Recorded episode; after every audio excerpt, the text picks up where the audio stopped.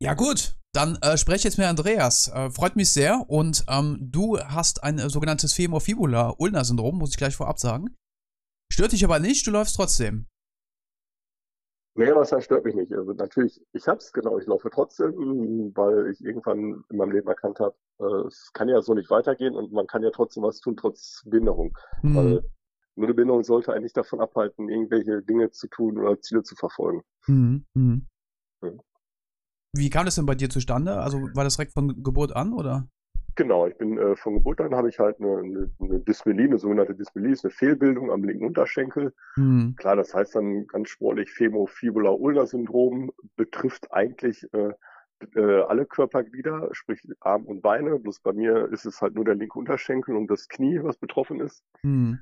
Und also ich habe keine kreuzten Seitenbänder im Knie, habe ein viel zu kurzes Bein, zu kurzen Fuß, einen total verwachsenen Fuß, wo die Knochen so miteinander ver, verwachsen und verschrogen sind und ja. Und musste mich damit, äh, also musste mich von klein auf damit irgendwie arrangieren. Mhm. Ja. Wusste man denn allzu klein was, was es überhaupt ist? Weil ich habe die Erkrankung so ein bisschen gegoogelt, aber viel Information gibt es dazu ja nicht. Ähm, ehrlich gesagt kann ich es dir nicht genau sagen. Ich war natürlich klar von Kindheit an auf immer in Behandlungen, sprich in Kliniken. Mhm. Äh, meine Eltern haben da auch viel Zeit mit in mich investiert. Ich musste halt von Kindheitsbein auf immer eine Orthese am Bein tragen, also einen Unterstützungsapparat zum Laufen, dass ich normal laufen konnte irgendwie, das hat auch echt gut funktioniert. Mhm. Und da wurde natürlich rumgedoktert in jeglicher Form. Viele, viele Operationen ähm, wurden halt über die Jahre gemacht aber wieder es wird versucht, das Bein zu korrigieren, zu verlängern und, und, und. Aber, naja, mit geringem Erfolg zum Teil, sag ich mal so. Mhm. kannst du dich daran erinnern, wie mobil du warst vor den ganzen OPs? Also ging, ging überhaupt ja. laufen? Doch, klar. Also ich war als Kind, ich war ein mega aktives Kind. Also ich war, ich, ich meine erste Operation wurde gemacht mit äh, sechs Jahren. Mhm. Da, ähm, da war ich sechs es ging darum halt, äh, man wusste halt, dass das linke Bein nicht so sch schnell mitwächst wie das rechte. Und äh, um dagegen vorzubeugen, hat man das immer künstlich verlängert.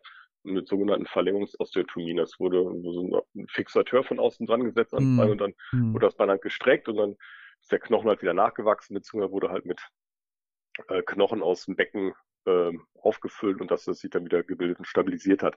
Aber wie gesagt, ich war immer ein aktives Kind, bin auf sämtliche Bäume geklettert, gemacht und getan, auch trotz der Orthese und bin äh, überall runtergesprungen und wurde da zum Glück auch von meinen Eltern nie irgendwie ähm, ja äh, in Watte gepackt. Die haben immer gesagt, mach, seh zu, ähm, jo.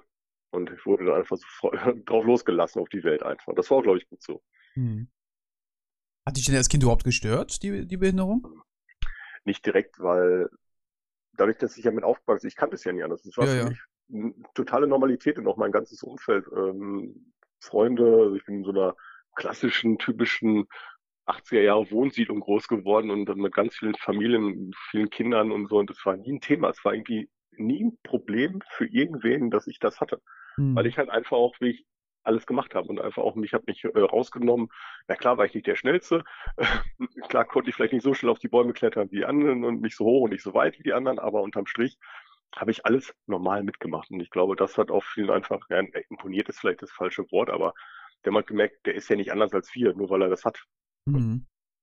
Und habe da mein Leben eigentlich immer nie äh, gemerkt in Einschränkungen. Das Einzige, wo ich es halt immer gemerkt habe, und das ist halt heute auch immer noch so, äh, ich kann natürlich auch ohne die Orthese laufen. Was heißt laufen, ist übertrieben, mich fortbewegen, sag ich mal so. Äh, das zeigt sich halt, wenn du im Urlaub bist am Strand, im Freibad mal und solche Dinge da. Mhm. Ändert sich schon. Da merkst du halt einfach, okay, du bist behindert und dann siehst du halt auch die extremen Blicke der Menschen, ne? muss man schon sagen. Mhm. Da muss ich gleich so blöd fragen, warum hat man so überhaupt operiert? Wenn du trotzdem zurechtgekommen bist? Ähm, ne, es ging hauptsächlich um diese Verlängerungsgeschichte. Es ging, weil normale, also mit sechs Jahren war das linke Bein ungefähr sechs Zentimeter kürzer als das rechte. Mhm. So, und das Problem wäre, man hat das so grob errechnet, wie man es so grob errechnen konnte damals. Also es wäre wahrscheinlich, bis ich voll ausgewachsen wäre, wären es wahrscheinlich bis zu 12, 13 Zentimeter äh, ja, Höhenlängenausgleich gewesen. Mhm. Ja, und dann wird es halt auch kosmetisch nicht schön. Dann wird es halt irgendwo, sieht es halt auch richtig doof aus, ne? Mhm. Muss man sagen. Und daraufhin haben meine Eltern halt entschieden, ja, wir lassen es machen.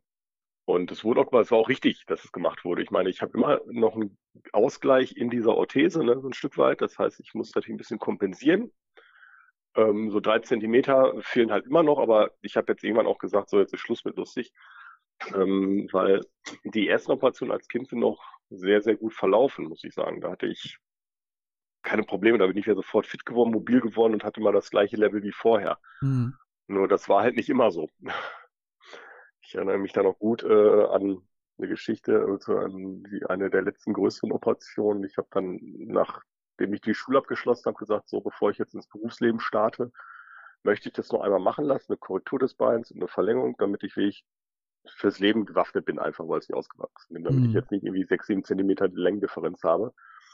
Ja, bin dann im Krankenhaus nach Hildesheim gekommen und wurde dann halt äh, mit so einem riesen Monsterapparat, einem sogenannten Ilisarov-Ringfixateur, das ist so ein, wer Interesse hat, kann das ja mal googeln, sieht echt fies aus, hatte ich äh, ein Jahr lang am Bein, so ein Riesengestell. Ein Jahr lang? Ja, knappes Jahr lang. Und da ist mal so alles schief gegangen, was schief gehen konnte. Mhm. Sprich, lauter Entzündung, das Bein kurz vor Amputation, dann hat ist der Heilungsprozess war nicht so und das Ding wurde dann viel zu früh abgenommen, der Knochen war noch nicht ausgehärtet, dadurch hatte ich danach ein Bein wie ein Flitzebogen. Mhm. Also im wahrsten Sinne des Wortes echt aus wie ein Flitzebogen. Es war nach vorne gewirkt und zur Seite gewirkt, das sah echt ganz merkwürdig aus. Und danach ging der ganze Scheiß erst richtig los, auf Deutsch gesagt. Also bis dato, bis zu dieser Operation war das Leben eigentlich noch ein ganz normales und beschwerde, beschwerdefreies Leben, muss ich sagen. So mit 18, 19, ne? Sagst du, war das? Genau. Ja. Nur ab da war das Leben halt nicht mehr so schön. Okay. Und, und wie ging es dann weiter? Naja, Problem, die Problematik lag daran, dass ich halt, nachdem das irgendwann alles ausgeheilt war, äh, irgendwie mich erstmal damit versucht habe zu arrangieren, äh, war aber einfach aufgrund der, weil sich diese ganze Statik des Beins durch diese Schiefstellung so verändert hat, nicht in der Lage, wie ich einen Kilometer, vielleicht anderthalb Kilometer zu Fuß vernünftig zu gehen ohne Schmerzen. Wie lange hat die Ausheilung gedauert? Ja, das hat schon ein knappes Jahr ungefähr gedauert. Ja. Ein Jahr, anderthalb Jahre, bis ich wieder also in Anführungszeichen normal äh, mich bewegen, fortbewegen mhm. konnte. Und wir aber danach halt nur noch unter massiven Schmerzen. Also es war nicht möglich, Sport zu treiben oder irgendwas in irgendeiner normalen Form. Mhm. Und damit musste ich mich dann irgendwie arrangieren und abfinden. Und es war nicht schön. Es war keine gute Zeit in meinem Leben. Also schon, ich habe das Leben gelebt und genossen, ja, äh, mich damit schon abgefunden, aber merkte halt, es so ein körperlicher Verfall findet dann doch statt irgendwo, ne, über die Jahre. Mhm. Äh, das heißt, äh, zugenommen, zugenommen, zugenommen, weil man sich halt nicht mehr aktiv äh, bewegen konnte und das ging halt immer weiter und weiter und das war halt irgendwo auch nicht sonderlich schön, wenn man irgendwann 120 Kilo wiegt. Ne? 120? Ja. Und, und, und du konntest nicht laufen ähm, aufgrund der Schmerzen oder weil die Muskulatur nicht da war oder Stabilität? Was war das? Genau, das Problem war halt einfach, die Statik in meinem war so und ich hatte, dadurch hat sich eine Arthrose im Sprunggelenk entwickelt ja. und und da habe ich halt echt, ja, konnte ich halt echt mich nur schlecht fortbewegen ne, vor Schmerzen. Trotz Orthese, ich meine, es ging, ich habe dann auch mal immer auf die Zähne gebissen, das war immer schon so mein Credo, immer durchkämpfen. Mhm.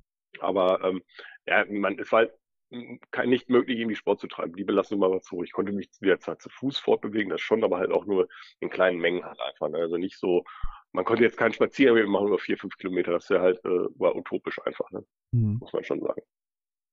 Warst du auch schon auf Hilfsmittel angewiesen, wie Rollstuhl oder sowas? Nee, also das nie. Also ich konnte mich immer natürlich fortbewegen, zum Glück. Mhm. Äh, außer jetzt nach Operation direkt klar, äh, wo man nicht belasten durfte, aber ansonsten nee. Äh, immer im Rollstuhl musste ich zum Glück nie. Mhm. Außer halt meine Orthese, die begleiten mich halt jetzt schon mein Leben lang, aber die sind halt so ein Teil von mir, ne? Mhm. Und äh, zu diesem Zeitpunkt, wo es dir so schlecht ging, wie war die Diagnose der Ärzte? Was haben die gesagt? Die Ärzte haben gesagt, wir müssten erstmal abwarten und schauen und es ist ihre Entscheidung, weil ich war nochmal volljährig, äh, ob wir da noch was machen wollen oder machen sollen oder auch nicht. Mhm. Und da habe ich, die Entscheidung ist mir halt relativ schwer gefallen, ne? Und äh, zu überlegen, was mache ich? Mache ich da nochmal irgendwas dran? Und habe mich eigentlich so, ja, der Sache so mehr oder weniger hingegeben, habe gesagt, komm, ich kann mein Leben ja so irgendwie auch leben, ist halt doof, aber ich, da ich ja grundsätzlich optimistischer und positiver Mensch bin, dachte ich, ja komm, nimmst das so an, ist halt dein Schicksal und ja, muss so sein. Mhm. Irgendwo. Mhm. Äh, ja, aber zum Glück ist dann halt was anderes passiert. ja, ist der Punkt, weil ich spreche ja jetzt mit einem, der gerade noch Marathon gelaufen ist. Was ist passiert? Genau. Ja, und dann habe ich äh, durch einen doofen Zufall, da ich ja trotzdem mal nie sein lassen konnte, doch ein bisschen Sport zu machen und solche Dinge. Ich habe ja immer doch gesagt, ach komm, irgendwie geht schon und so.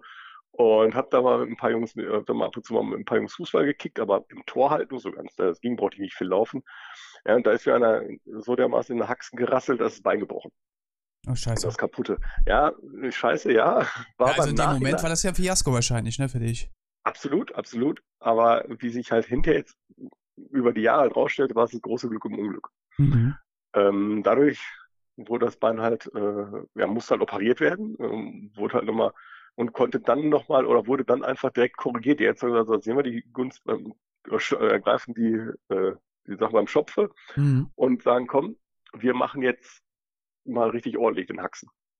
Mhm. Ja, es wurde erst wurde so stabilisiert und danach wurde halt in der, in der zweiten OP, ein Jahr, anderthalb Jahre später, wurde dann natürlich das Bein komplett korrigiert nochmal und gemacht und getan und richtig ordentlich.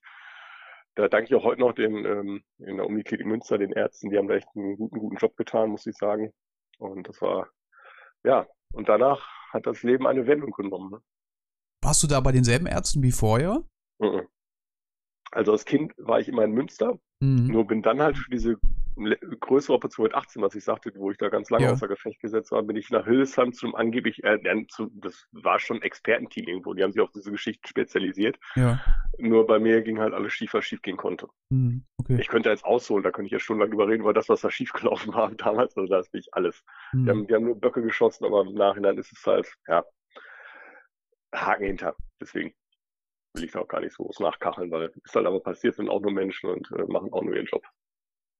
Und jetzt warst du in der Uniklinik Münster, da hast du dich äh, genau. insgesamt zweimal operieren lassen. Genau, also das wurde dann halt erst, wo das passiert ist, der Beinbruch war bei uns in Gütersloh, äh, wo ich lebe, ähm, da war ich am Krankenhaus und dann habe ich halt, hab ich halt gewusst, es muss nochmal was nachträglich gemacht werden, da habe ich mich in der Uniklinik Münster von einem immer beraten lassen bei ähm, Dr. Rödel, das war das ein Spezialist auf dem Gebiet von so Umstellungsgeschichten für ja, bei Beinen halt und zu Extremitäten.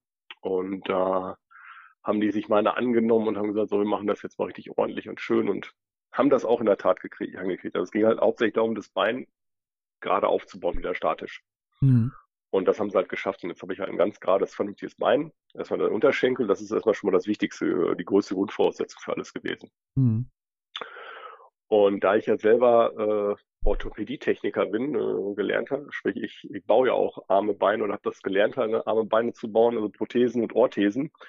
Ja, habe ich dann mit meinen damaligen Berufskollegen so ein bisschen getüftelt und überlegt, wie kann ich halt ähm, das Optimum rausholen aus der Sache. Wie kann ich die Orthese so bauen, dass sie halt im Gelenkschonsten ist. Und ja, da haben wir es einfach versteift. Wir haben einfach gesagt, wir machen, die eine, wir machen eine steife Orthese mit einer Abrollsohle drunter und dann ging es irgendwann. Und dann habe ich komischerweise auf einmal so gut wie keine Schmerzen mehr beim Laufen.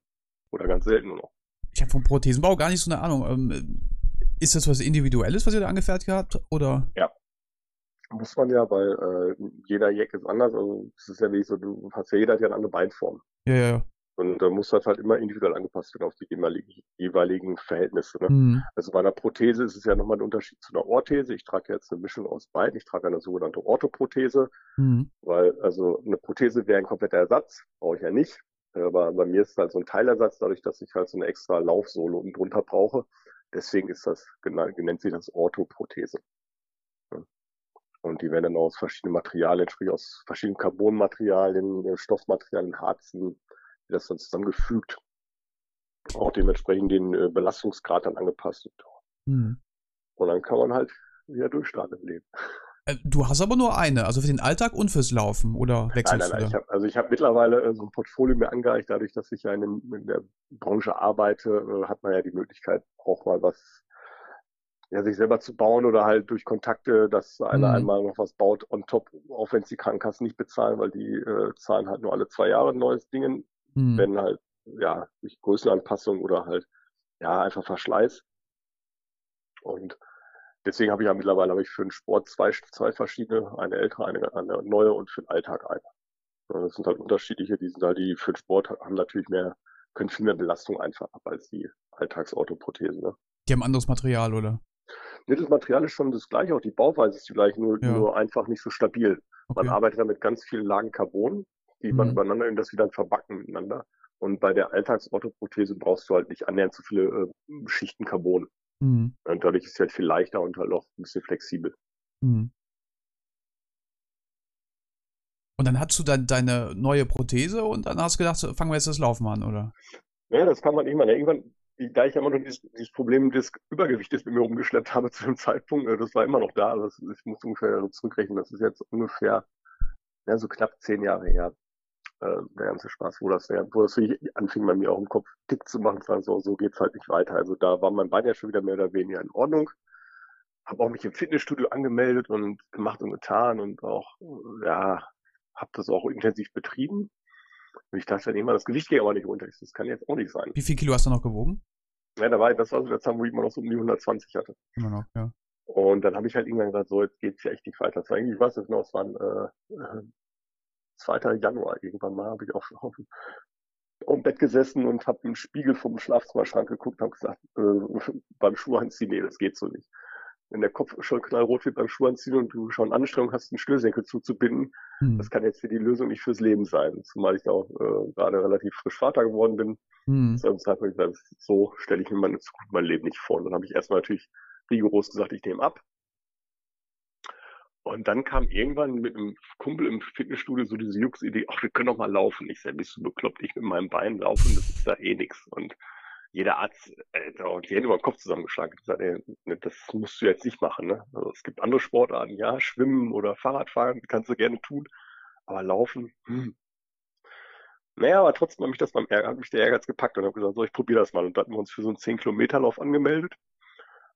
Und das war im, auf, im März war dieser Lauf und im November haben wir uns irgendwann dafür angemeldet. Und ich so, ich weiß gar nicht, wie ich das schaffen soll bis dahin. Ich bin zu einem Zeitpunkt vielleicht mal ein Kilometer am Stück, ging mehr nicht. Ja. Ja, habe mich da nicht wieder hingequält und gemacht und getan. Was heißt gequält? Nein, ich habe schon relativ schnell die Lust entwickelt und habe dann auch immer so ein bisschen mehr und halt auch gemerkt, dass es mit meinem Bein halt auch echt trotzdem funktioniert.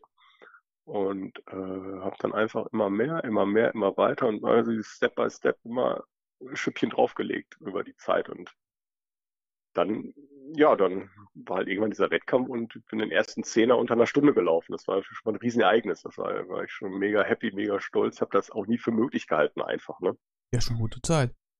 Ja, halt irgendwie 58 Minuten, noch was, keine Ahnung, ich habe es jetzt gar nicht mehr genau im Kopf.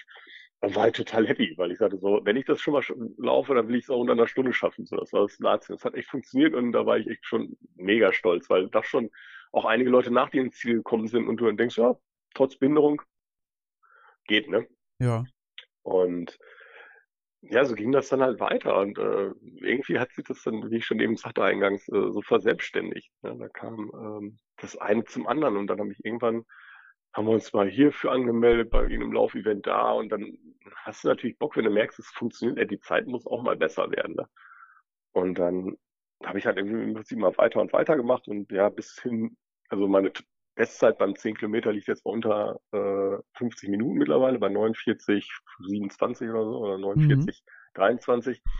Also da ist es auch, also hätte ich auch nie dran gedacht zum Beispiel, dass ich das mal hinkriege. Und da, das ist schon für einen Hobbyläufer eine sehr ordentliche Zeit, also, würde ich behaupten. Es gibt natürlich auch viele Leute, die schneller sind, aber auch viele, die langsamer sind. ja, klar, bei, ähm, bei dir ist noch eine kleine Einschränkung mit drin, ne? aber du warst wahrscheinlich schon schneller als mancher ohne Behinderung, oder? Äh, deutlich schneller. Äh, ich habe da viel hinter, ich lasse da viel hinter mir immer noch und auch Leute, die regelmäßig mit mir laufen. Das verwundert mich ja selber eigentlich. Also ich, ja, das, ich bin halt auch extrem ehrgeizig. Also bei mir ist so, wenn ich so ein Ding im Kopf habe, so ein Ziel im Kopf habe und verfolge es, dann verfolge ich das auch sehr, sehr hartnäckig und ähm, das will ich dann auch schon so gut es geht umsetzen. Und ich will auch nicht so äh, mich dann als Behinderter darstellen lassen. Ich will jetzt nicht sagen, der, der ist jetzt behindert und der ist ein Krüppel und äh, der läuft und tut. Nee, ich will schon auch so als gesünder wahrgenommen werden. Ne? Und, ähm, Fühlst du dich denn selbst behindert, wenn du läufst? Jein. Du merkst es natürlich. Du merkst natürlich schon, dass es, dass es nicht, dass du nicht normal läufst, nicht rund läufst. Das merkst du. Aber mhm. über die Jahre jetzt einfach, über die ganze, über mein ganzes Leben, da ist dieses mich jetzt schon fast 43 Jahre begleitet, das Thema, ähm, nimmst du dich anders wahr. Mhm. Einfach du hast, äh, also ich habe eine ganz andere Wahrnehmung meines Körpers gegenüber. Ich, es gibt immer Tage und Momente, wo du es halt spürst. Es gibt doch mal Scheißtagen, wo aus irgendeinem Grund es beim Laufen drückt und zickt und zwackt, meine Blase kommt und du Druckstellen kriegst, die vorher nicht da waren. Das kommt einfach. Kann ich gar nicht erklären, wieso es so ist. Es ist einfach so. Und dann merkst du, okay, du bist dann doch nicht so normal wie alle anderen. Mhm. Aber äh, dann wird der Mund abgewischt und es geht weiter. Äh, das ist das Entscheidende. Und das ist das Credo auch gewesen fürs Leben. Immer, immer gesagt, äh, nee, nicht unterkriegen lassen vom Leben und immer geradeaus den Weg gehen und, und trotz der Behinderung. Und das ist das Einzige, was zählt. Und das ist das Einzige, was, was mir geholfen hat über die ganzen Jahre einfach. Ne? Und ja, so hat sich das einfach entwickelt. Aber was ist dein Ziel jetzt? Um, eine gewisse Strecke zu schaffen? Oder, oder was, was motiviert dich da jeden Tag? Das kann ich dir gar nicht sagen, wenn ich ehrlich bin. Nein, es ist einfach dieser Bock drauf, dies, dies, äh, seinen inneren Schweinhund zu besiegen und ja. die, einfach, weil man weiß, oder ich muss es anders sagen, ich lebe halt total gern. Ich bin Mensch, ich lebe wirklich gern. Ich verfolge auch auf Instagram, auf den Social Media viele, viele Läufer, die total krass sind. Die sind vegan, kein Alkohol, nicht feiern, kein Rauchen, kein dies, kein das. Da bin ich schon ein bisschen ein anderer Typ. Also ich habe zwar äh, auch früher geraucht, habe das aber dann irgendwann mit an den Nagel gehangen. Hin und wieder äh, kommt schon mal vor, dass ich mal eine Zigarette rauche. Mhm. Ich feiere aber auch mal gerne mit Freunden, trinke auch mal gerne zwei Bier, trinke auch mal gerne ein drittes Bier mehr. Keine Ahnung. Also ich, ich lebe da nicht so exzessiv äh, so auf, nur auf den Sport aus. Das mache ich gar nicht. Ich mache das aber, ich sage dann immer, ich laufe, weil ich wirklich gerne esse. Mhm. ist so nicht, ich lebe einfach total gerne. Aber es ist so der Ausgleich für mich, weil ich auch beruflich den ganzen Tag nur im Auto sitze und ich muss einfach für mich vom Kopf her was schaffen. Ich brauche mhm. diesen Ausgleich irgendwo. Sonst, sonst gehe ich auch kaputt. Das ist so, für mich ja, es ist so ein Lebenselixier mittlerweile einfach, ja. Ja, mittlerweile, äh, da frage ich mich, wie war das denn am Anfang bei dir? Hat dir das Spaß gemacht, das Laufen? Also gerade jetzt für den ersten 10 Kilometer Lauf, oder? Ja, natürlich. Also das war, das war schon so, dass ich relativ früh irgendwie Lust dran hatte. Ich hatte immer, also Sport, mein Leben lang hat mich Sport irgendwo immer versucht zu begleiten. Ich habe es ja leider nie so können, ausleben können, wie ich es wollte. Ich wollte immer irgendwie viel Sport. Ich bin grundsätzlich schon ein sehr sportlicher Mensch. Also ob es jetzt irgendwie äh, Ballspiele sind oder so, ja, Tischtennis, Basketball, äh, mhm. Batman, immer irgendwas versucht zu machen, was dann aber irgendwie halt irgendwie nie ging. Also ein bisschen Basketball, schon ein paar Körbe werfen, das geht ja auch auf, wenn man nicht viel laufen muss. Und solche Sachen. Also ich habe immer schon versucht, aber ich wollte immer was tun. War mir wichtig, weil ich als Kind halt nie, wie alle anderen, ich war, durfte nicht in Fußballverein, ich konnte dies, ich konnte das nicht, wegen der Bindung halt. Da, da wurde ich dann halt schon noch ein bisschen ausgebremst von Seiten meiner Eltern. Und ich, dieser Bewegungsdrang, ich glaube, den hole ich jetzt auch komplett nach noch in meinem Leben, den ich als Kind so nicht ausleben durfte wahrscheinlich. Mhm. Und diese tägliche Motivation aus dem Handel zu ziehen, weil du weißt, du merkst ja, wie gut es dir geht. Ich meine, du hast ja selber gesagt, du läufst, du weißt ja, wie es ist, wenn man was getan hat, geschafft hat, wie gut es einem geht danach. Ja, auf jeden Fall, klar. Und das ist für mich das Entscheidende einfach, ne? Hm. Und dann irgendwann, aber irgendwann kam dann trotzdem dieser, Punkt, auch mit dieser 10-Kilometer-Lauf, ja, und dann, ja, was geht denn noch mehr? Und dann, ja, das war dann so ein Punkt, ja klar, da hat man gesagt, man verbessert die Zeit. Hm, ja, zehn Kilometer, die hat man auf einer Arschbacke abgesessen. Das war dann auch nichts Spektakuläres mehr. Ja, komm, wir mal ein bisschen mehr. Und dann, na, dann redet man über einen Halbmarathon. So, 20 Kilometer, 21 Kilometer, schon echt ein Kanten. Naja, gut, aber mal probiert. Ein bisschen das Training intensiviert, ein bisschen längere Strecken gelaufen. Na, merkt man schon 17, 18, pff, das geht schon ganz gut voran. Ne? Aber gesagt, getan. Dann irgendwann für den ersten Halbmarathon angemeldet. Ne? Wann dann, hast du dich angemeldet? Also du hast den ersten Kilometerlauf und wann warst du beim Halbmarathon? Das war, glaube ich, jetzt muss ich mal gerade grob überlegen. Ich glaube, der Halbmarathon, der erste war vor vier Jahren. Vier Jahre, November vor vier Jahren, glaube ich, ungefähr. Oder ja. vier Jahren. Ich meine vor vier Jahren, ja. November, das wären jetzt im November vier Jahre. Also wie viel Zeit war zwischen den beiden? Mhm, da lagen so drei, vier Jahre zwischen. Also ungefähr. Mhm. ich habe es jetzt gar nicht so genau auf dem Schirm glaube 2014 war der erste, war mein erster 10 Kilometer Lauf, genau. Und dann 2016 war, glaube ich, der Halbmarathon. Aber in der Zwischenzeit bin ich halt öfter mal irgendwo hier im Wettkampf, da im Wettkampf, bin immer am Laufen geblieben. Hab das aber halt so semi-ambitioniert, so zwei, dreimal die Woche so ein bisschen halt, ne, aber hab da schon einfach Freude und Spaß dran gehabt.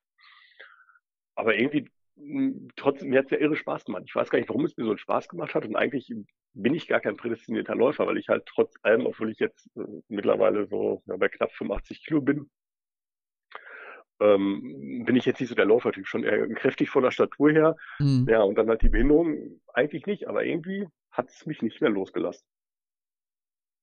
Zu, zu, dazu kommt dann auch dieser positive Schuhtick, den man hat, sich mal wieder neue Laufschuhe zu kaufen und die müssen ja auch gelaufen werden. Die können ja nicht zu Hause verrotten, die müssen halt immer eingewalzt werden. Ja. Brauchst du denn spezielle Schuhe? Also klar, nee, Jogging-Schuhe, also aber brauchst du nochmal speziellere? Nee, also ich habe, also ich trage, ich brauche keine orthopädischen Schuhe oder sonst irgendwas. Ich kann zum Glück ganz normales Schuhwerk tragen in der Regel. Also mhm. so gerade Sportschuhe, Laufschuhe. Ich muss ein bisschen darauf achten, die dürfen nicht zu schmal und zu eng sein. Die müssen, weil ich brauche ein bisschen Volumen im Schuh vorne, dass ich mit den Beinen, dass es der Fuß und die Orthese alles reinpasst. Aber äh, gut, da finde ich, habe ich, da hat man sich irgendwann auch so ein paar äh, Modelle festgelegt und die laufe ich halt immer. Ne? Also Wie viel verbrauchst du im Jahr?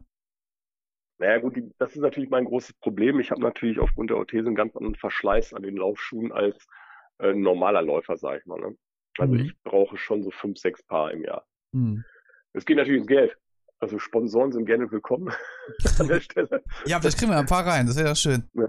Nein, das ist nicht so, weil ich, äh, ich man guckt halt schon, ne, dass man irgendwo mal Kontakte kriegt zu irgendwelchen Laufläden, wo man sagt, okay, ihr könnt da nicht mehr irgendwas klar machen, so wenigstens so mal ein paar im Jahr vielleicht irgendwie organisieren. Ich laufe auch Werbung für euch, wenn Wettkämpfe sind. Gut, ja. Jetzt sind natürlich dieses Jahr keine Wettkämpfe in der Form. Ja. Ähm, aber gut.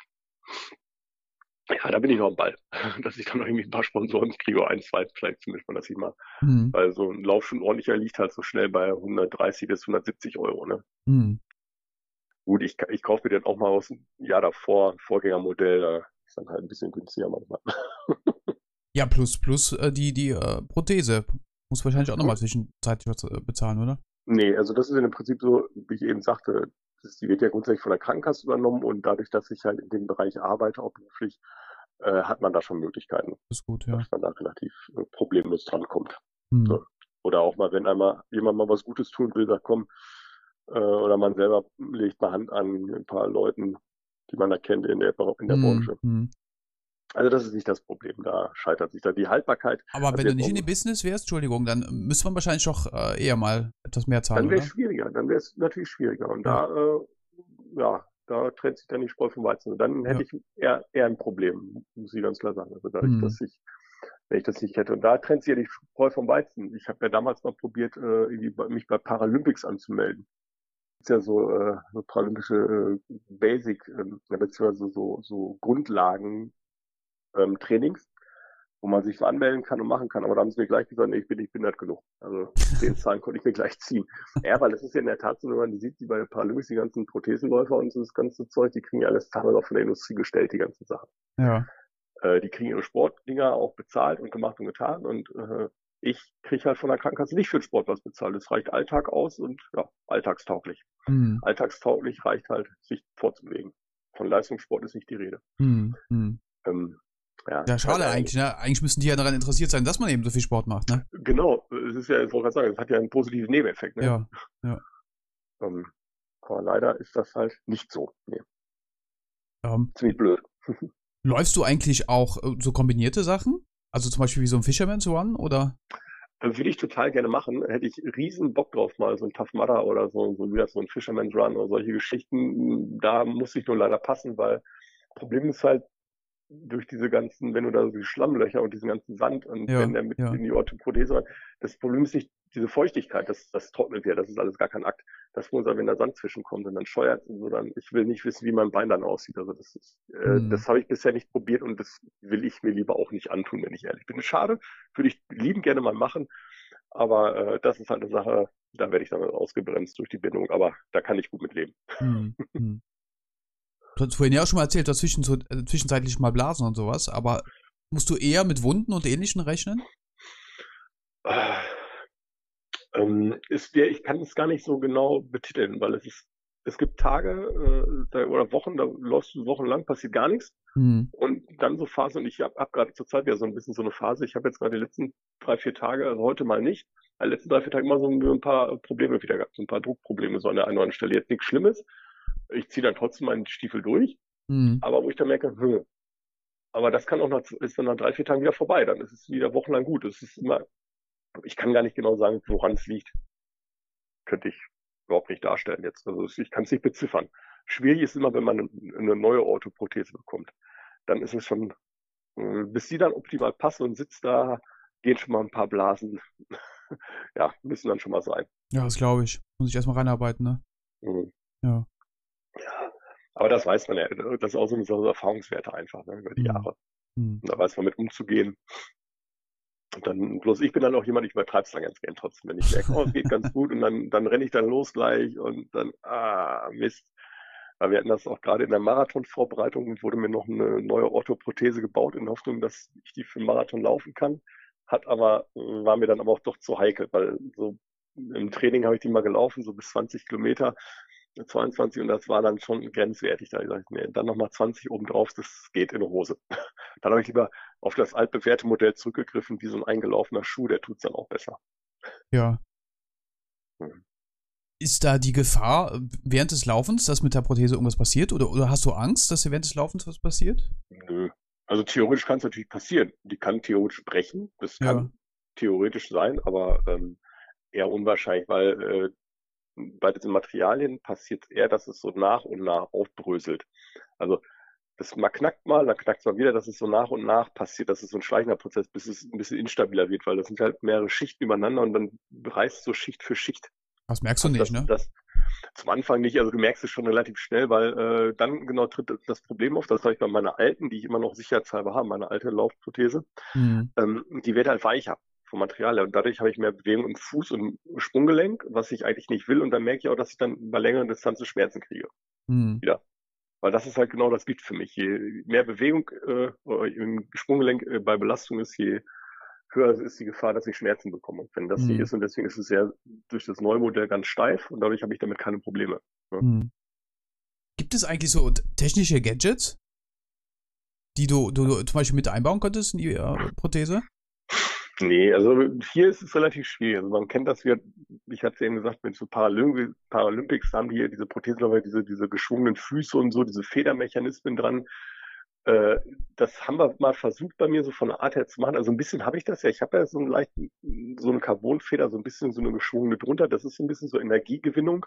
Ja. Aber das bringt mir jetzt nicht so viel, dass ich sagen kann, bang, da werde ich jetzt hier wie ein Katapult nach vorne geschossen. So ist es bei mir nicht. Aber, aber also, sowas wie ein, wie ein Kilometerzähler oder sowas? Ja, ich laufe ja ganz normal mit der Laufuhr. Ja. Ich laufe jetzt keinen Kilometerzähler an der Uhr. das mache ich jetzt nicht. So schlimm ist dann doch nicht. Mhm. Ich habe ja mein, mein, mein normales Tracking über meine Laufuhr und, dann, und meine Lauf-Apps. Dann ist das schon okay so.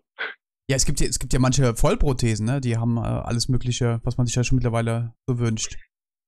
Ja gut, die sind ja mittlerweile auf so neuen Stand, so computergesteuerte genau. Kniegelenke, genau. wo das da ist schon, also da ist schon einiges passiert in den letzten Jahren, muss man sagen, in dem Markt, ja. in dem, äh, die Entwicklung ist schon sehr weit voran. Nur ich profitiere davon nicht, weil ich habe halt mehr, ja, äh, ohne Mechanik. Ne? Ja. Ich habe halt nur ein statisches Element dran, aber ja. reicht mir. Bin ich ganz zufrieden mit. Jetzt bist du schon den Halbmarathon gelaufen und natürlich war klar, der Ganzmarathon war auch dabei.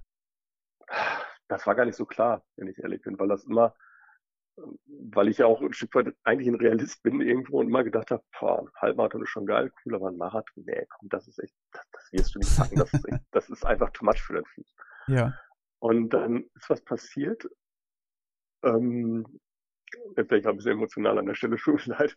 Das ist nicht schlimm. Also, weil mich das auch sehr bewegt hat, persönlich, so diese ganze Geschichte, so einfach, ja. wie, ich, wie ich da selber mich vorangebracht habe. Dann ist halt, ja, da ist halt bei einem Lauf, das war im November 2018, glaube ich, einen 10 Kilometer Lauf gelaufen und dann mhm. ist jemand auf mich zukommen von der örtlichen Presse mhm. und hat, ja, was hast du denn da und hier und dort und gefragt, gemacht und getan. Ja, und ich laufe bei uns im Ort, und dann gibt es einen bekannten Christkindelauf. Und das ist, der ist ein 10-Kilometer-Lauf, der ist immer im Dezember, das ist so das Highlight des Jahres hier bei uns in der Ecke. Mhm. Das ist ein Riesenlauf mit ganz vielen Zuschauern und Menschenmengen. Und das ist aber ein toller Lauf, da muss man einfach mitmachen. Na, jedenfalls dann sagt er, komm, wollen wir nicht mal äh, von denen eine Story machen, von dem Christkindelauf eine kleine. Ja, und auch ein Zeitungsinterview mit Fotos und eins und habe ich auch gemacht, getan. Und äh, während dieses Interviews ist mir so vieles klar geworden, nämlich, ähm, weil ich dann auch viel darüber gesprochen habe, wie das halt ist ist ähnlich wie über das, was wir jetzt sprechen, habe ich mit dem Journalisten auch gesprochen. Und dann mhm. Kam dann auch die Frage Marathon. Da habe ich mal gesagt, ja, natürlich ist das im Kopf. Natürlich will ich das eigentlich mal ganz gerne machen. Natürlich habe ich diesen inneren Ehrgeiz auch dafür, das auch mal durchzuziehen. Und, und ich weiß nicht, als ich diesen Bericht gelesen habe, ähm, von, der da geschrieben wurde, äh, der hat mir aber die Augen geöffnet und hat gesagt, ja, weißt du was? Das kannst du schaffen. Mhm du kannst das wirklich hinkriegen. Jetzt habe ich vorhin gerade Blödsinn erzählt. Das war jetzt, das war ja nicht 2018, das war 2019. Das war letztes Jahr, genau. Letztes Jahr, Ende letzten Jahres war das. Und habe mir dieses Motto auch, ich habe ja, äh, für mich ist mal dieses Motto, du bist stärker als du ahnst. Und das ist wirklich so. Und das bin ich, das weiß ich, dass ich das bin. Das war ich mein ganzes Leben lang und das bin ich immer noch. Und ähm, habe dann einfach gesagt, so, probier's. Nimm es in die Hand, das ist dein großer Traum und versuch ihn einfach mal in die Tat umzusetzen. Und habe dann, ja, hab's dann einfach probiert, hab mal, mir erstmal so mal überlegt, bevor ich, also ich überlegt, bei welchem Lauf ich denn überhaupt mitlaufen wollte. Das war noch alles vor Corona, da wusste man ja gar nicht, wie, wo die Reise hingeht. Ja, ja. Da war das ja nicht bekannt. Da hatte ich mir überlegt, ja, läufst du in Berlin, Berlin-Marathon, ja, äh, 40.000 Teilnehmer, alles gut und schön, aber keine Startplätze zu bekommen. So die großen Bekannten und dann passten auch einige vom Datum her nicht, wo ich sagte, ja, muss auch einer haben, wo du so vom Datum her passend laufen kannst, dass du irgendwie vorher ein bisschen Ruhe hast, nicht irgendwie, dass du beruflich auf einer Messe noch bist und, und, und. Und dann habe ich mich halt entschieden, äh, am, sollte eigentlich am 7.6. der Rhein-Ruhr-Marathon in Duisburg stattfinden. So der Plan. Für den habe ich mich dann angemeldet, habe gesagt, so, das verfolgst du jetzt. Und das war dann im Januar, genau im Januar habe ich mich angemeldet dafür, Anfang Januar. Das ist einfach gemacht. Ich, so, ich, ich mache es einfach, weil äh, machen ist krasser als wollen. Und ja, habe mich aber dadurch mich auch selber ein bisschen unter Druck gesetzt und gesagt, ja, angemeldet, jetzt muss sowas tun. Mhm. Und bin dann, habe dann erstmal angefangen, wieder längere Distanzen zu laufen, so 20 Kilometer, mal ein bisschen drüber, 22, 23. Und das wusste ich ja, das klappt. Das habe ich immer mal schon mal gemacht. Ja, und dann mal gesagt, so, jetzt lauf mal Richtung 30. Guck mal, was dann passiert. Und auch das hat erstaunlicherweise echt gut geklappt. Und dann habe ich mir gesagt, so jetzt, dann habe ich mir einen zwölf Wochen Trainingsplan ausge, ja, zusammengestellt im Prinzip. Und ja, bin es dann angegangen einfach. Hab gesagt, so, und jetzt lasse ich mich von diesem Ziel nicht mehr abbringen. Wie bist du es angegangen? Also, wie hast du trainiert? Ich hatte, Tag, ich, oder? Ich, nee, ich hatte irgendwie einen zwölf Wochen Trainingsplan. Da ging es darum, äh, gewisse Wochenkilometer abzuspulen, so hm. ungefähr drei bis viermal die Woche, je nachdem. Das war so ein steigernder. Da ging es auch darum, so ein bisschen, ich hatte so eine Zielzeit, die ich mir ungefähr vorgenommen hatte. Und nach dem Plan habe ich dann halt trainiert einfach. Und das, das ging dann los mit 30, 35 Wochenkilometern, was für mich auch relativ normal war. Das habe ich ja schon immer gelaufen. Ja. Und bis zum Ende hin, dann waren es echt so Kanten, dann bist du in der Woche zweimal so 25 und nochmal 30 gelaufen. Mhm. Also schon eine relativ hohe Intensität der Läufe halt von der Distanz her. Und man muss das ja auch so ein bisschen das Alter mit einbinden. Das ist ja mal die große Schwierigkeit. So ein, so ein 10-Kilometer-Lauf, den machst du in einer Stunde mal kurz morgens. Und da ich tendenziell eher jemand bin, der morgens läuft, vor der Arbeit, naja, aber so ein 30-Kilometer-Lauf, der dauert auch über drei Stunden. da muss man auch schon mal morgens um drei aufstehen und seine Schuhe schnüren, also ähm, um das alles hinzukriegen. Da bist du um drei Uhr aufgestanden, gelaufen und dann noch zur ja. Arbeit. Ja. Wahnsinn. W warum ja. nicht nach der Arbeit? Äh, weil abends, wenn du abends um fünf nach Hause kommst, äh, bist dann, dann, ich bin eh nicht der Abendläufer unbedingt. Ja. Und dann so, oh, dann abends nochmal, dann nochmal drei Stunden raus. Na, ganz ehrlich, nee. und gerade zur Winterzeit, also dann laufe ich lieber in den Tag hinein, als aus dem Tag hinaus, also weiß ich. Was hast du denn gedacht, als du morgens um drei aufgestanden bist? Was ich dann gedacht habe? Ja. Nix. Nix. Äh, ja. Einfach Na, machen. Ich hab, ja, genau, machen. Einfach machen. Mhm. Genau das ist es halt, äh, weil dieses Ziel, dieses Ziel und dieser Wunsch für mich, dieses ferne Ziel einfach zu erreichen und für mich zu mhm. realisieren, der war so groß und der hat mich so angestachelt innerlich zu sagen, ja, ich schaffe das, ich schaffe das, ich schaffe das. Und ich ziehe das einfach durch. Ich ziehe diesen Stiefel jetzt einfach durch. Egal wie. Ja? Natürlich, wenn ich jetzt gemerkt hätte, mein Bein äh, geht nicht, macht schlapp und das funktioniert nicht, dann hätte ich es natürlich eingelassen. Das, da brauchen wir nicht drüber diskutieren. Also das ist definitiv der Fall. Aber vom Kopf her bin ich einfach so ja, vergelt gewesen auf dieses Thema und gesagt, ich will diesen Marathon laufen. Mhm. Ich mache es jetzt, ich nehme es mir vor, alles liegt Fokus 7.6. Mhm. Und irgendwann im März, April, wo das Ganze mit Corona ja losging, war ja noch gar nicht klar, wie lange das alles gilt, auch mit Veranstaltungen. Und es war immer noch die Hoffnung, ja, vielleicht klappt das ja mit dem Lauf offiziell doch noch. Ja, und dann kam irgendwann die Enttäuschung, so im Mai, Anfang Mai, wo es klar war, nee, der Lauf wird definitiv nicht stattfinden. Mhm. Mir war so ein kleines Loch gefahren, Kopf mir mal, was machst du denn jetzt? Jetzt bist du schon an so einem Punkt, wo du echt gut trainiert hast und hast dieses Ziel so vor und willst das unbedingt. Und jetzt zu sagen, ey, wir warten jetzt ein Jahr ab und vielleicht nächstes Jahr, dann wird der ganze Spaß vorbei sein hier mit Corona und dann kann es wieder so stattfinden, hatte ich eigentlich nicht so, nee. Bin jetzt so fokussiert drauf, ich will das jetzt so sehr. Ja, und dann ist ja wieder was Tolles passiert. Dann hat ja, ähm, sind ja unwahrscheinlich viele virtuelle Laufveranstaltungen ins Leben gerufen worden. Mhm. Alle möglichen bekannten Läufe fanden ja äh, virtuell statt. So, jeder für sich äh, und machen und tun. Und, und dann halt auch äh, beim Duisburg-Marathon hat sie wurde dann angeboten der äh, Rhein-Ruhr Home Run. Ja, haben sich auch ganz viel angemeldet und dann habe ich auch gesagt, weißt du was, ich ziehe das jetzt trotzdem durch. Ich laufe diesen Marathon einfach an dem Tag um 8 Uhr morgens Startzeit, wie die offiziell gewesen ist, und laufe die einfach bei mir hier. Ich mache das, ziehe das durch und habe zum Glück äh, den Raphael und den Gregor äh, be begeistern können, zwei gute Freunde von mir, die mich mit dem Fahrrad supportet haben, äh, wegen Getränken und so, dass ich dann auch unterstützt wurde. Also die sind neben dir hergefahren dann? Genau, die sind mit dem mhm. Fahrrad neben mir hergefahren. Äh, und dann, mhm. ja, dann kam halt dieser Tag und dann habe ich morgens meine Startnummer umgehangen bin einfach gelaufen. Wahnsinn. Bin einfach gelaufen. Wahnsinn. Und Wusstest du, welche Strecke du da laufen musst? Ja, ja, das hatte ich mir vorher schon im Vorfeld überlegt. Wir sind, äh, weil, also es war zwei Wochen vor dem Lauf, mhm. hatte ich so mein Höchsttrainingspensum erreicht. Da war ich so bei so 33 Kilometer am längsten, die längste Distanz. Da bin ich schon mal einen Großteil der Strecke schon mal gelaufen, damit wir ungefähr wissen, wo lang. Und dann haben wir mhm. noch über Google Maps überlegt, wo können wir noch so einen Haken laufen, dass wir halt auf die restlichen neun mhm. Kilometer kommen. Und das habe ich mit meinem Kumpel Raphael alles zusammen aufgetüftelt und dann, ja, dann stand das auch eigentlich so klar, wie, wo der Lauf lang gehen sollte. Und ja, und dann, ja, da ging es dann morgens los. Und ja, war schon schön, man wurde morgens direkt, als ich aus der Straße rausgelaufen bin, schon mal den ersten Leuten angefeuert. Die Nachbarn standen schon am Fenster mit dem Schlafanzug, haben schon geklatscht. Wahnsinn. Schön. Weil, äh, war total schön. Und ähm, ja, und ja, dann ging es dann einfach los. Dann gelaufen, gelaufen. Es war halt auch total spaßig, weil ich viel gelacht auch zwischendurch. Ich wusste ja gleich, ich habe irgendwo eine Zielzeit im Kopf. Ja. Aber wusste auch, wenn das halt nicht unter regulären Wettkampfbedingungen stattfindet, dann ähm, ist es noch was anderes einfach. Ja. Dann, dann ist dieser Zug dahinter ist noch ein anderer, als wenn da jetzt tausend Menschen in der Straße stehen. Dann bist du nochmal ganz, nochmal ja, einen Tacken ehrgeiziger vielleicht. Ne? Mhm.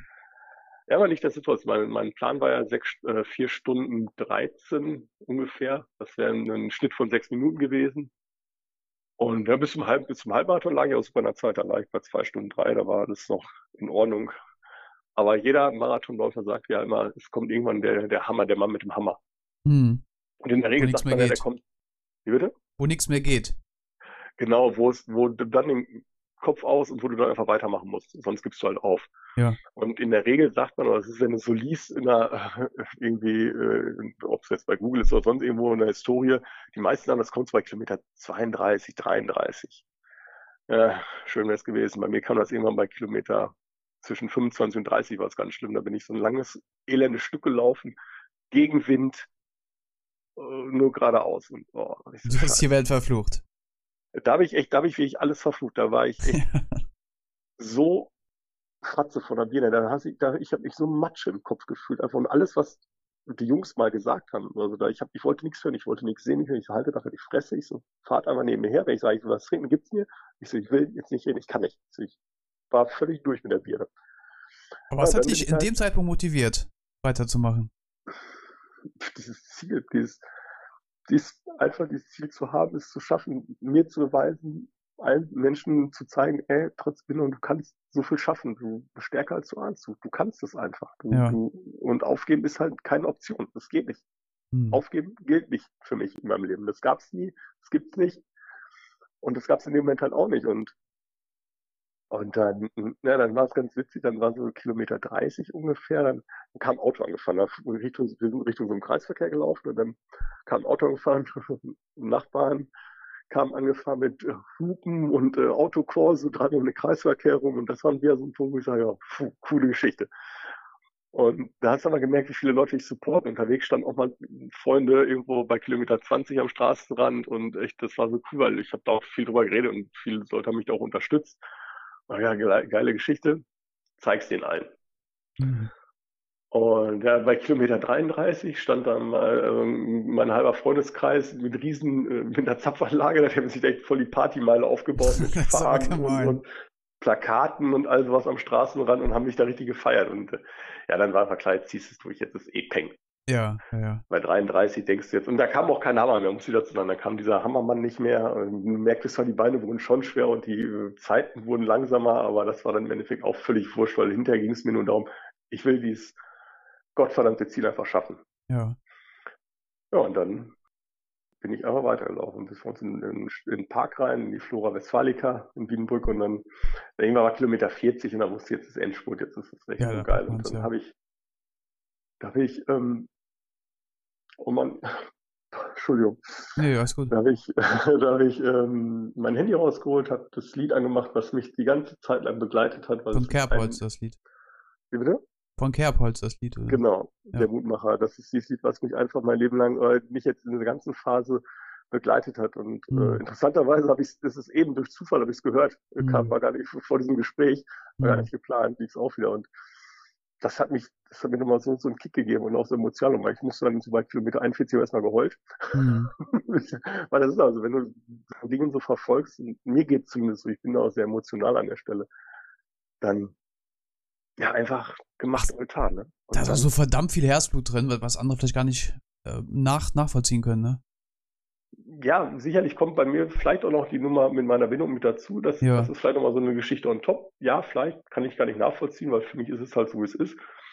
Und das, das war nochmal so ein, so ein dieser Kick und dann hat mich das echt so gepusht und ich wusste, ich pack's und die Jungs haben echt was Tolles gemacht, haben gesagt, die letzten Kilometer, wir fahren schon mal vor, lauf alleine. Hm. Das hat mir so, da ist mal alles so abgelaufen im Kopf, so diese ganzen Gänsehaut. Wochen des Trainings und das alles, was da so in deinem Rennen steckt, also dieses, was man investiert hat, auch was man gemacht und getan hat dafür, ne? Ja. Und es gibt Menschen, die einem dabei immer unterstützt haben, die immer an einen geglaubt haben und immer gesagt haben, hey, du packst das, du packst das, du packst das, ne? Hm. Und ja, dann war es natürlich mega toll, dann der Zieleinlauf da in der Wohnsiedlung bei uns war es irgendwie, war schon cool. Ähm, ähm, ich stand bestimmt 30, 40 Leute, Freunde, Nachbarn und so mit Plakaten und Musik und Trommeln und es war, ja, es war einfach mega. Es war einfach ein Hammer-Moment und da musste ich auch echt erst vom Ecke gehen und brauchte meine Ruhe mal für einen Moment und musste das mal kurz sacken lassen, das, was ich da fabriziert habe. Ne? Was, was hast du da in dem Moment gedacht? Ich hab's geschafft. Es war das ist alles von mir abgefallen. Das ist einfach, das war so, ja, du hast dieses Ziel, du hast es dir und vielen anderen bewiesen, dass du es kannst und du hast vielleicht hilft es ja auch anderen Leuten mal, äh, sich ein Herz zu fassen, Mut zu fassen, auch mal über sich hinauszuwachsen und Dinge zu schaffen, wo man nicht dran glaubt, die zu schaffen, mhm. wo man nicht dran gedacht hat. Und es war für mich einfach ein Mega-Moment. Ein Kassa-Moment, einfach muss ich sagen, ja. Wahnsinn. Der mich einfach sehr, sehr überwältigt hat emotional. Auch jetzt noch immer, wenn ich dran denke, das zeigt dann immer noch so, äh, wie, wie sehr ich das wollte, wie, und ja, wie sehr mich das verfolgt hat, das ganze Thema, ne? Mhm. Du hast mir vorhin ein paar Mal gesagt, du, du willst es einfach packen, du willst es machen. Ähm, mhm. Hast du jemals äh, zwischenzeitlich das auch gemacht, um es anderen Leuten zu beweisen? Nur für die anderen, dass du es kannst? Sowohl als auch, natürlich. Also in der ersten Liga geht es wieder mal um mich. Ich mache das ja. nicht. Ich will, ich will zwangsläufig keinen Applaus von anderen Menschen, dafür mhm. keinen Beifall, weil das ist ja mhm. mein Ding, was ich durchziehe. Aber auch natürlich auch anderen zu zeigen, ey, was, was man, kann man schaffen. Man kann mehr schaffen, als man denkt. Und man kennt ja auch so Beispiele im Freundes- und Bekanntenkreis, viele Leute, die immer so reden, weißt du, immer nur reden, reden, reden. Ja, mach doch einfach, rede nicht, tu, tu's. Mhm. Weißt du, ich will mal fünf Kilo abnehmen, ja, red nicht, mach, fang jetzt an. Ich will auch mehr Sport machen, ja. Melde dich im Fitnessstudio an, ja, geh laufen, mach irgendwas, fahr Fahrrad, mach was. Mhm. Da immer dieses Reden, Reden, Reden. Und ich habe geredet, hab's gemacht. Weil ich habe mal gesagt, ich will das machen und dann habe ich es auch gemacht. Und dann war der Weg klar. Und der wird durchgezogen. Mhm. Das ist straight, das ist krass, das ist nicht immer einfach. Es sind auch viele andere Dinge in dieser ganzen Zeit noch passiert, die das Leben verändert haben, aber äh, ich gehe meinen Weg und den gehe ich geradeaus einfach. Mhm. Das ist auch gut so. Wahnsinn. Das muss auch so sein. Wo würdest ja. du heute stehen, Andreas, wenn du auf die Ärzte gehört hättest? Das kann ich gar nicht sagen. Also, du vielleicht aufgegeben hättest und gesagt also hättest, ja gut, ist halt so. Vermutlich, wenn ich es angenommen hätte, der Sache, würde ich jetzt hier sitzen, wäre äh, extrem unsportlich, vermutlich, also würde wahrscheinlich mit extrem Übergewicht immer noch sitzen, wäre jetzt trotzdem, wäre trotzdem vielleicht nicht unglücklich in meinem Leben. Heißt das jetzt nicht so, dass mhm. ich sage, dass ich deswegen unglücklich war. Mir ging es ja nicht schlecht. Ich habe ja trotzdem ein tolles Leben immer gehabt und viel Spaß in meinem Leben gehabt, viel Freude gehabt in meinem Leben. Mhm. Aber ich wäre sicherlich ein anderer Mensch. Mhm. Also ich glaube schon, dass mich diese, diese Dinge, die gerade im letzten Jahr, letzten anderthalb Jahre passiert sind, ähm, doch, die haben mich nochmal verändert. Nochmal ehrgeiziger gemacht, nochmal äh, willensstärker gemacht, nochmal zielstrebiger in gewissen Dingen gemacht, einfach, ne? Mhm. Auch vielleicht unabhängiger von anderen Dingen. Das war ja aber mehr so meins Sache. Einfach dieses, dieses, dieses Ziel verfolge einfach. Und das hat mich, also muss ich sagen, ein wenig dieses Ziel verfolgen, ist echt ein, ein, epochaler Punkt an der Stelle. Ne? Da bin ich sehr, sehr ehrgeizig. Hm. Das merkt man ja. Und ja, jetzt auch mit diesem Streak, ich habe das ist ja auch so eine Idee. Genau, jetzt, jetzt, jetzt, ist Marathon durch, jetzt machst du wieder was anderes. ja, das ist ja im Prinzip auch so. Da kam irgendwann so die Idee, ja, so nach dem Marathon dabei, es war gut, ja, laufen, so jetzt, erstmal platt und erstmal danach den, den Juni, den Rest Juni erstmal langsam angehen lassen und nur so kurze Strecken gelaufen, weil so ganz aufhören wollte ich ja eh nicht damit und es war auch klar, dass ich trotzdem ja. weiterlaufe. Aber was machst du jetzt? Hm, ja, irgendwie rumeiern, alles gut und schön. Ach, dann habe ich halt äh, von, von einem Streak gelesen. Was ist ein Streak? Äh, ein Streak, äh, Streakläufer sind die Läufer, die äh, täglich laufen. Äh, ein Streak sagt voraus, dass du täglich mindestens eine Meile laufen musst. Mhm. Sprich 1,6 Kilometer. Mhm. Und habe ich halt von einigen Leuten gelesen, auch bei Instagram und so, ah, die machen hier so und so viele Tage und hier schon 180 Tage, 500 Tage und so. Ich sage, oh, krasser Scheiß. Ich sag, komm, mach mal den ganzen Juli, einfach mal Spaß. Im Juli machst du mal einen Streak. Mhm. Und wie viele Kilometer hast du dir da gesetzt? Oder, oder ist es egal? Also ich habe, für mich, ich hätte, äh, theoretisch hättest du sagen müssen, es hätte gereicht, wenn du sagst, du machst jeden Tag 1,6 Kilometer. Ja. Das würde reichen für einen Streak. Also ja. das würde, würde ja jeder schaffen, theoretisch. Theoretisch. Ne, ich habe aber gesagt, komm, das ist mir ein bisschen zu banal. Äh, ja, gesagt, mindestens 5 Kilometer pro Tag. Ja. Habe ich nur für mich so gesetzt. Äh, und da habe ich es einfach versucht umzusetzen. Und da bin ich halt im Juli angefangen. Ähm, interessanterweise merke ich es nach sechs, sieben Tagen, boah, das ist aber hardcore hier jeden Tag. Also, obwohl ich nur relativ kurze Strecken, so bis maximal 10, 11, 12 Kilometer gelaufen bin, oder auch mal nur sechs oder so, trotzdem bin ich so, puh, naja, wollen wir weiterschauen. Mhm. Ja, und einfach gemacht. Und da war es wieder genau, einfach machen. Nicht reden, nicht schwätzen, Kopf aus und einfach weiter durchziehen. Problem ist halt einfach nur gewesen, immer die Logistik, weil äh, morgens laufen ist gut und schön und wenn du Samstagabend noch mal feiern bist, gehst du sonntags morgens nicht laufen.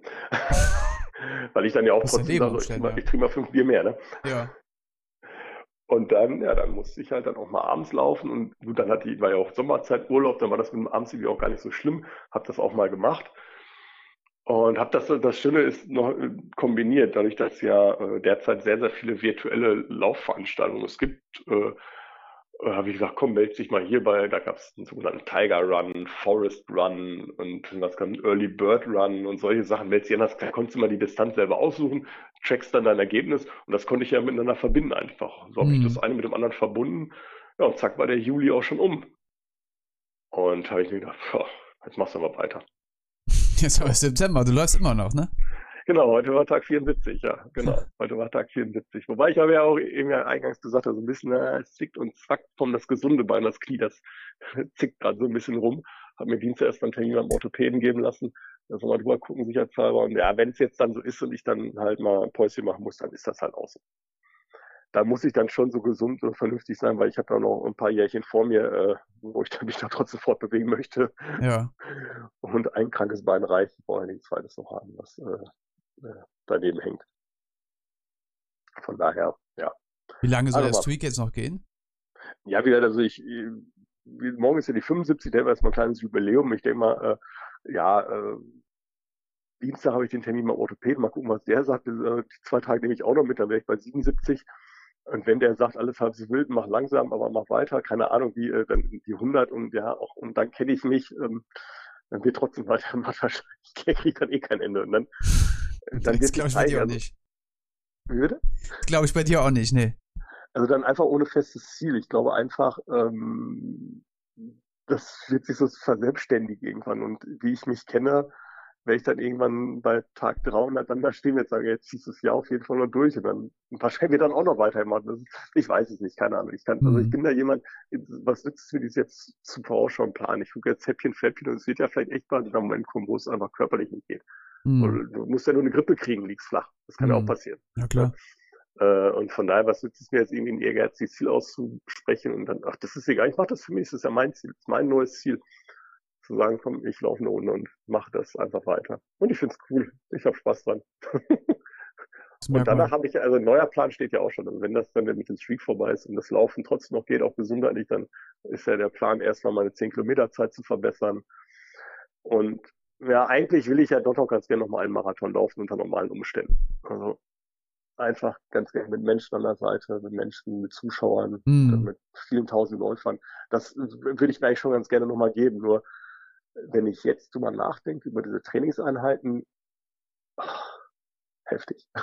Weiß ich, kann ich auch noch Bock zu haben, oder? Also ah, ich glaube schon. Doch, doch, doch. Bestimmt, bestimmt, bestimmt wäre so. Nur jetzt, gerade jetzt im Moment, wenn ich wüsste, ich würde jetzt in drei Monaten Marathon laufen und müsste jetzt eine Vorbereitung starten, würde ich sagen, boah, ey, nee, nee gerade nicht, gerade nicht, aber vielleicht wahrscheinlich nächstes Jahr. Ja. Hab doch schon so ein, zwei im Kopf, also Hamburg-Marathon wird es wahrscheinlich werden. doch, ich glaube, wir sehen nicht da. Ähm, wenn du läufst, man sieht ja deine Prothese, ähm, gibt es auch manchmal blöde Kommentare? Also beim Laufen, also da, da kriegst du ja so gerade, wenn du so Wettkämpfe läufst, die Leute laufen an die vorbei oder du überholst jemanden, so, oh cool, cool, Respekt, weiter so machen. Also das eher nicht. Also ich erlebe das, das erlebt dann eher im privaten Umfeld, ne, das du mal, weil ich mm. auch noch mit kurzen, ich trage trag ja trotzdem kurze Hosen und so, das stört mich ja nicht. Ich meine, ich habe ja auch mal ganz witzige Motive. Ich meine, meine Lauforthoprothese kennst du ja. Ja, sie knallbunt, das, ja. Diese knallbunte, habe äh, meine private Alltagsorthoprothese, die ich jetzt trage, die ist mit Totenköpfen verziert. Mm. Aber, also ich habe da immer irgendwas, äh, ne, so ganz langweilig kann ja jeder. Mm. Und da guckt natürlich der ein oder andere, aber da entweder steht man drüber oder es gibt einen Spruch. Also ja, relativ äh, so. Ja, also Idioten gibt es wahrscheinlich immer. Ja. Also es kommt einfach darauf an, wer wie guckt. Das ja. hat einfach damit zu tun. Also ich kenne es ja, ich bin es ja von Kindern auch gewohnt, dass Leute gucken. Ja. Mich, will es ja auch kennen, also wenn man unterwegs ist, Menschen gucken einen mal an. Die Frage ist noch, wie gucken sie einen an? Mhm. Und äh, je nachdem, wie die gucken, gibt es eine Reaktion oder auch nicht. Mhm. Und dann siehst du mal auf einmal Leute, die auch immer ganz beschämt da reingucken. Und ja, das ist dann immer so. Dann hätte ich erst gar nicht geguckt. Aber, aber so nervige Kommentare oder sowas, ähm, Sätze, die du nicht mehr hören nee. kannst? Nee, also ganz ehrlich, also das ist das, also das, also ich glaube, das, das traut sich auch keiner Spruch zu bringen. Nee. Mhm. Also das glaube ich nicht. Mhm. Aber das habe ich auch nie so erlebt. Also wenn Kinder, Kinder, da kann das schon mal kommen, Kinder, so wenn du im Freibad bist, oh, was hat der denn für einen komischen Fuß, mal, guck mal. Das ist aber, das äh, nimmst du ja anders wahr. Mhm. Das ist ja auch ein Kind, das ist ja logisch. Ne? Aber selbst so, ich meine, ich kenne das selber, meine Tochter, also der, die Freundin meiner Tochter und so, die kennen mich ja auch alles, weißt du, für die ist es auch alles normal, auch mich mal barfuß zu sehen, auch mal im Freibad zu sehen mhm. oder sonst irgendwas, ne, oder mit kurzer mhm. Hose. Es ist auch, da ist es ganz normal, dass ich so das habe. Ne? Mhm. Ne? Und damit lebe. Okay. Von daher. Wenn du jetzt nochmal zu dem Andreas am äh, Anfang des, des, des Laufmarathons zurückgehen könntest, welche Tipps würdest du geben? Mir geben oder, oder wem? Ja, ja, also was sind so die wichtigsten Marker für dich, die du so gelernt hast? Auf jeden Fall nie aufzugeben. Natürlich auch anderen. Also das ist, ich glaube, man sollte sich, also klar, auf seinen Körper schon hören, wenn man, wenn der Körper merkt, ey, das ist too much. Mhm. Es geht nicht, weil Sehnenbänder, Muskeln, was auch immer, Knochen, alles wehtut und es aber zu viel ist, dann muss man sagen, okay, das, dann geht's nicht. Mhm sich langsam darauf vorzubereiten. Ich bin ja nicht den Marathon von null auf gestartet. Ich habe ja schon eine extreme Grundlage gehabt über, über mehrere Jahre laufen. Weißt du, es ist ja so, dass ich nicht hergegangen bin, sage, so, ich fange heute an zu laufen, im halben Jahr laufe ich Marathon. Solche verrückten Leute gibt's auch, aber das ist, glaube ich, der falsche Weg, weil dann hörst du auch ganz schnell wieder auf. ich hatte ja erstmal eine ganz andere Grundlage dafür. Ne? Ich meine, ich bin schon Halbmarathon gelaufen und, und dann gehst du da ganz anders an an die Sache. Ja. Dann kannst du dich und deinen Körper auch ganz anders einschätzen.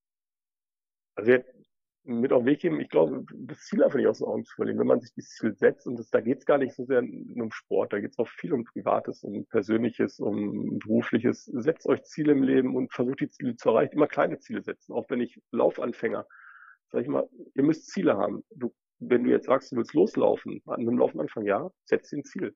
Du meinst in Kilometeranzahl, oder? In welcher Form auch immer, sagt, setzt sie entweder ein Ziel, sagt so, ich möchte jetzt, ich fange heute an zu laufen, so mein Ziel ist, in zwei Monaten möchte ich fünf mhm. Kilometer schaffen. Mhm. Vielleicht auch in der und der Zeit. Okay, das ist ein Ziel. Oder melde dich bei einem Lauf an. Sag, ich, ich melde dich für eine Laufveranstaltung an irgendwo, dass du sagst so, da und da ist ähm, ein Wettkampf, melde dich da einfach an. Der ist in drei Monaten. So, Ziel ist einfach in drei Monaten diesen Wettkampf zu schaffen. Mhm. Also sowas würde ich dann einfach schon sagen. Das ist schon das Allerwichtigste dabei. Du musst dir ein Ziel setzen, weil ohne ein Ziel vor Augen kannst du es nicht erreichen. Also mir geht es zumindest so. Es gibt sicherlich viele, viele Leute, die ticken da anders, aber ich finde einfach, wenn ich nichts vor Augen habe, kann ich nichts ergreifen. Das hilft wahrscheinlich beim Schweinehund, oder? Wenn man ein Ziel hat. Ja, genau, diesen Schweinehund, du musst ein ernstes Wörtchen für den sprechen. also das ist, das ist ja in der Tat, man redet ja mal von dem inneren Schweinehund, aber es ist wirklich so, du musst den, du musst über den drüber stehen und dann, dann stehst du auch morgens um drei Uhr auf und läufst. Mhm. Wenn dieser Schweinehund schon gar, gar keine Chance mehr hat, mit dir zu diskutieren. Mhm. Ne? Das ist halt, hm, das ist klar, es ist eine Sucht. Das ist auch das ist eine Sucht. Dieses Laufen jetzt auch diese Streak-Geschichte, die ich jetzt mache, das ist. Und ja, ich gebe einfach den Leuten mit auf den Weg, mach einfach, tu und red nicht, mach es einfach. Mhm. Reden können wir alle, aber machen ist halt entscheidend. Und wer macht, der ist halt der, der es auch schafft. Und wenn du es hinterher nicht schaffst, aber du hast es wenigstens gemacht und versucht, dann hast du ja schon viel erreicht. Ne? Auch das sind solche Punkte einfach. Und wer, das geht ja nicht nur ums Laufen, da geht es um viele, viele andere Dinge einfach auch. Ne? Absolut, absolut. Weniger reden, mehr machen. Das ist ein schönes, ist, schönes Abschlusswort, Andreas. Ja. ja. Und immer dran denken, ihr seid stärker als ihr ahnt. das ist jeder. Das ist jeder.